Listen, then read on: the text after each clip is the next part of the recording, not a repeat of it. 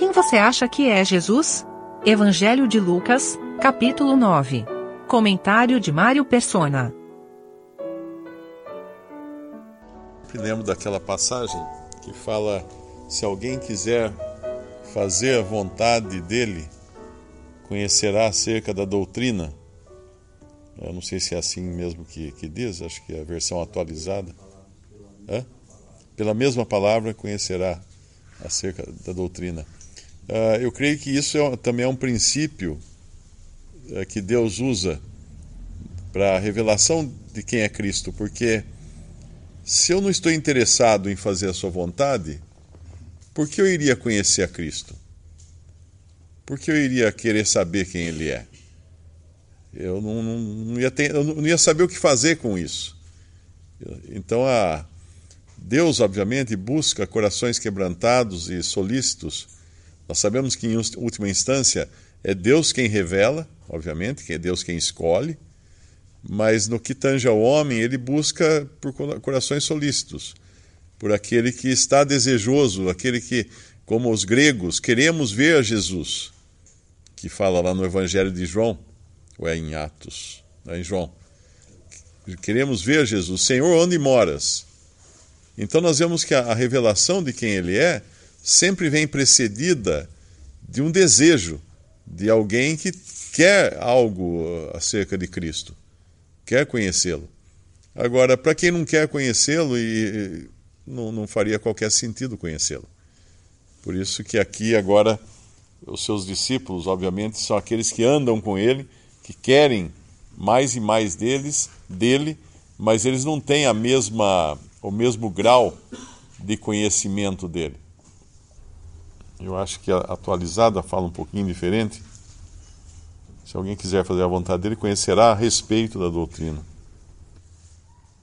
Tem uma passagem em Marcos também, capítulo 8, no versículo 17, uh, ah, os discípulos estavam intrigados ou, ou preocupados porque não tinha, não tinha pão. Quando o Senhor falou do fermento para eles, eles achavam que o Senhor Jesus estava falando de pão. No versículo 16, arrazoavam entre si, dizendo: É porque não temos pão. E Jesus, conhecendo isso, disse-lhes: Para que arrazoais que não tendes pão?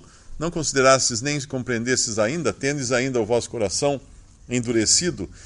Tendo olhos, não vedes? E tendo ouvidos, não ouvis?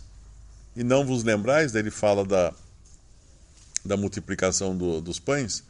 Mas logo em seguida vem um que não tinha olhos, ou, ou melhor dizendo, não tinha visão. No, capítulo, no versículo 22, e chegou a Betsaida e trouxeram-lhe um cego e rogaram-lhe que lhe tocasse. E tomando o cego pela mão, levou-o para fora da aldeia e, cuspindo-lhe nos olhos, impondo-lhe as mãos, perguntou-lhe se via alguma coisa. E levantando ele os olhos, disse: Vejo os homens, pois os vejo como árvores que andam. Depois tornou a pôr-lhe as mãos nos olhos, e ele, olhando firmemente, ficou restabelecido, e já via ao longe e distintamente a todos. E mandou-o para sua casa, dizendo: Não entres na aldeia. E aí ele vem, então, uh, com aquela passagem que nós estamos lendo em Lucas e saiu Jesus e os seus discípulos para as aldeias de Cesareia de Filipe. No caminho perguntou aos seus discípulos, dizendo: Quem, quem dizem os homens que eu sou? Eh, nós sabemos que em Lucas a ordem é moral e não cronológica, portanto, aparentemente a sequência esta aqui de Marcos, que ela vem primeiro antecedida de um homem que não, primeiro dos discípulos que não conseguiu enxergar.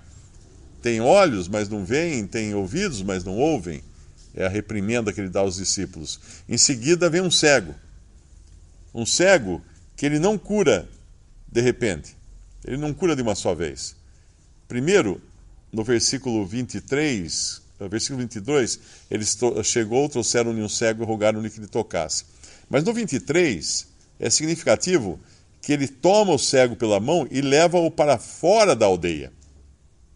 E cuspindo-lhe nos olhos e impondo-lhe as mãos, perguntou-lhe se via alguma coisa. Ele primeiro tira o cego da aldeia, vamos considerar isso do arraial, do, do lugar da habitação de todos os homens. Ele precisa separar esse cego.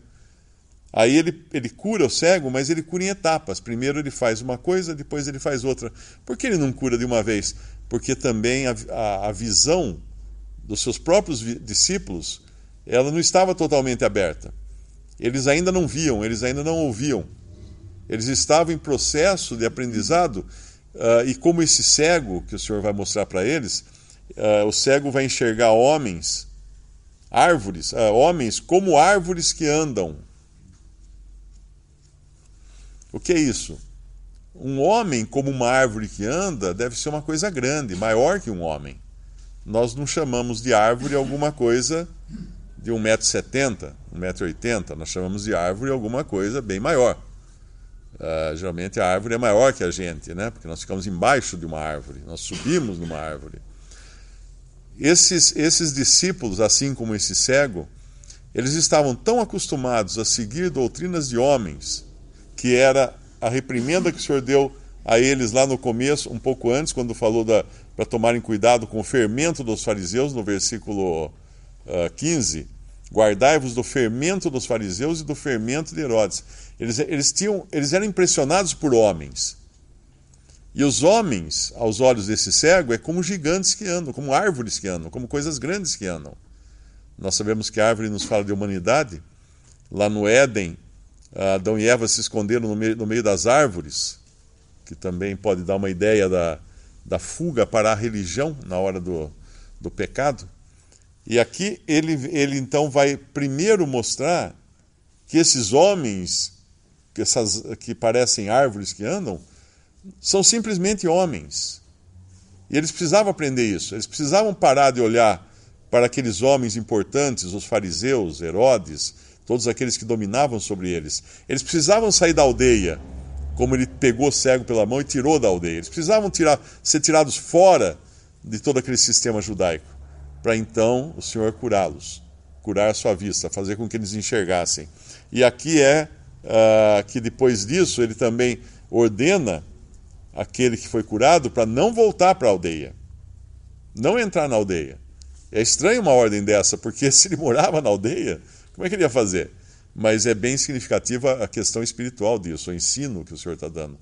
Que ele estava agora fazendo algo que estava fora de tudo aquilo que os homens faziam de tudo aquilo que os homens eram importantes faziam, que eram os judeus, os, uh, os fariseus, Herodes, toda, toda aquela, aquela nata. Ah, eles não iam mais olhar para a nata, agora eles iam olhar só para o Senhor. E aí ele pergunta: Quem vocês acham que eu sou?